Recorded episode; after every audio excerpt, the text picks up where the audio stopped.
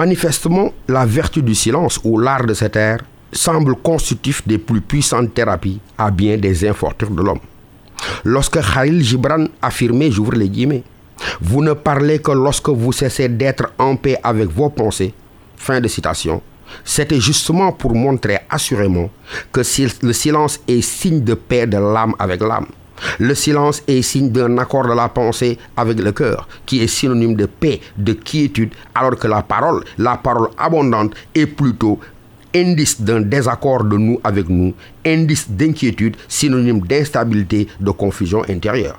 Restera alors à œuvrer à l'édification d'une cité du silence où tout mot est déjà de trop.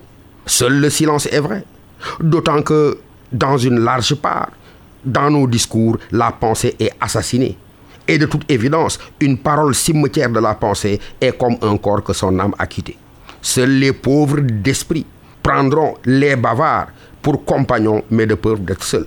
Seul le silence est vrai, disions-nous Oui, mais de la même façon, il n'y a de pensée, de vérité silencieuse, car, poursuit Khalil Gibran, c'est lorsque vous ne pouvez plus rester davantage dans la solitude de vos cœurs que vous vivez dans vos lèvres, et le son est un divertissement, un passe-temps. Exerçons-nous à l'art du silence. Bonne journée à tout le monde.